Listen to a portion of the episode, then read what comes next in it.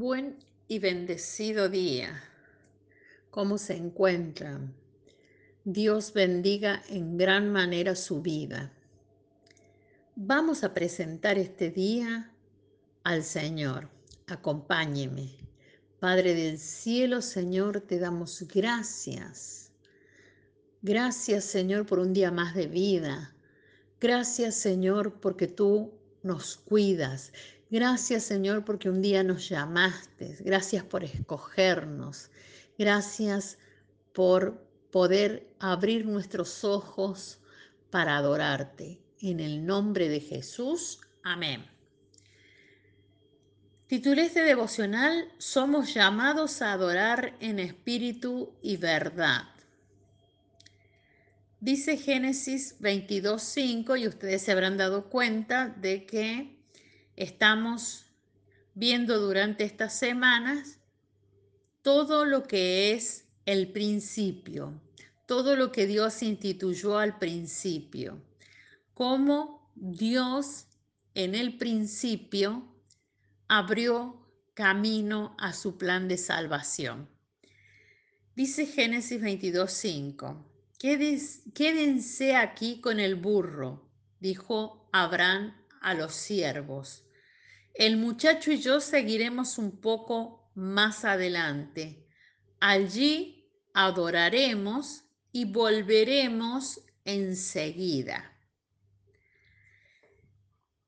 El mandato que Dios le dio a Abraham sobre Isaac debió haberlo conmocionado hasta la más íntima fibra de todo su ser.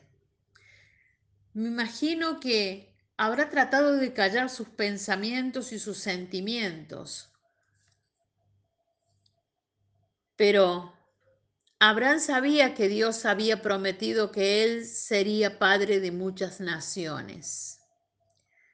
Por eso, en medio de la incertidumbre, Abraham se levantó temprano al día siguiente y decidió obedecer sin titubear subió al monte Moriah con Isaac para construir un altar.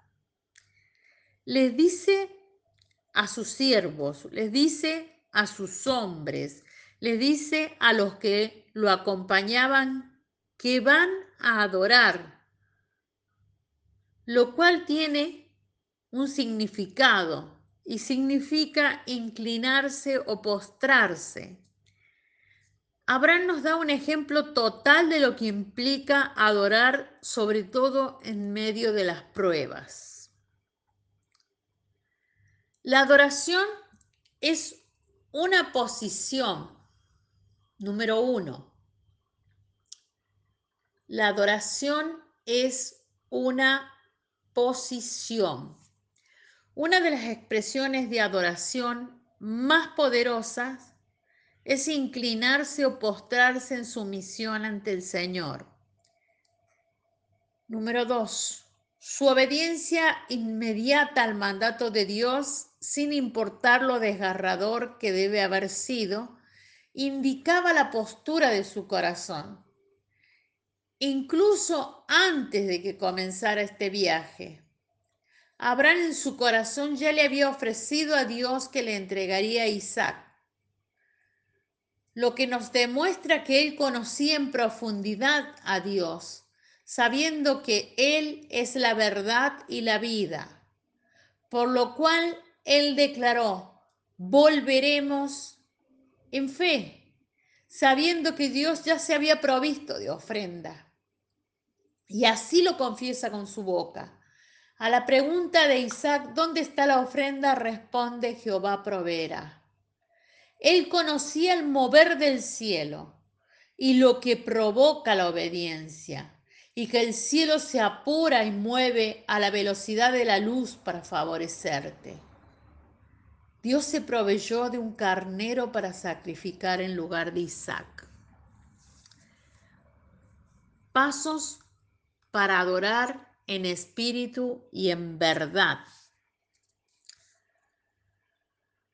En realidad, déjame decirte que hubo movimiento de ángeles, que los ángeles estuvieron expectantes de la tierra durante todo el tiempo en que Abraham hacía su altar, construía su altar junto a su hijo, cuando ponía la leña, cuando aún había atado al muchacho, aún había movimiento de los ángeles, expectativa de los ángeles sobre el corazón de este varón para ver hasta dónde y hasta qué era capaz de hacer por amor a Dios.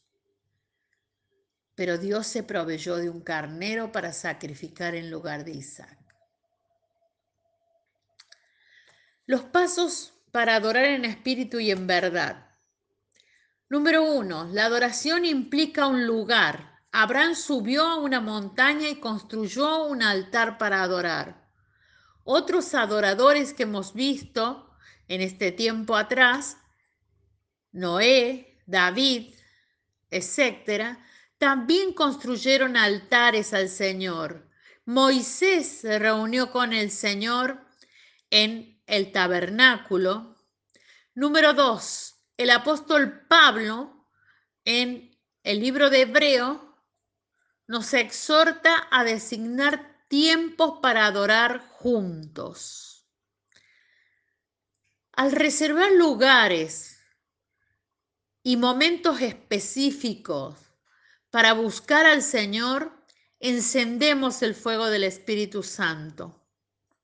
Nuestra adoración, tanto particular como grupal, provoca movimiento del cielo para favorecernos. Número tres, la adoración se centra en Dios, no lo que consideramos nosotros. Aunque este mandato parecía contradecir la promesa inicial de Dios a Abraham, él no vaciló en su obediencia. Aún lo dejó explícito en sus propias palabras y volveremos enseguida. Volveremos en corto tiempo.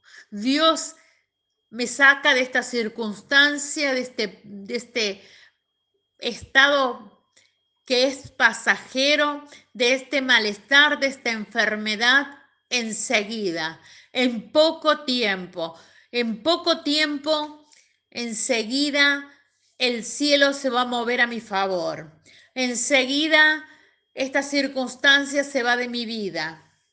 La confianza de Abraham era inamovible en que Dios de alguna manera restauraría las circunstancias, incluso si eso significaba resucitar a Isaac de la muerte, para que tanto el padre como el hijo pudieran regresar juntos del altar. Abraham no conocía el resultado, no sabía cómo iba a ser Dios, pero su adoración se centró en Dios y expresó su confianza en la bondad de Dios, en que Dios es amor y es vida.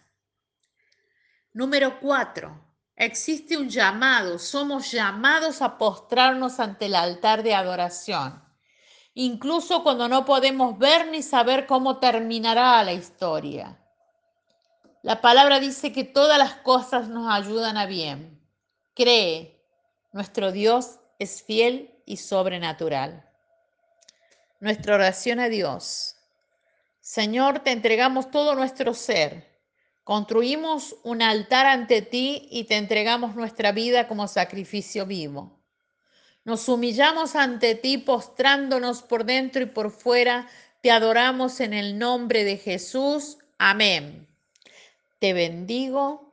Declaro la bendición de la palabra declaro la revelación de la palabra, declaro que eres un adorador en espíritu y en verdad. Hasta mañana.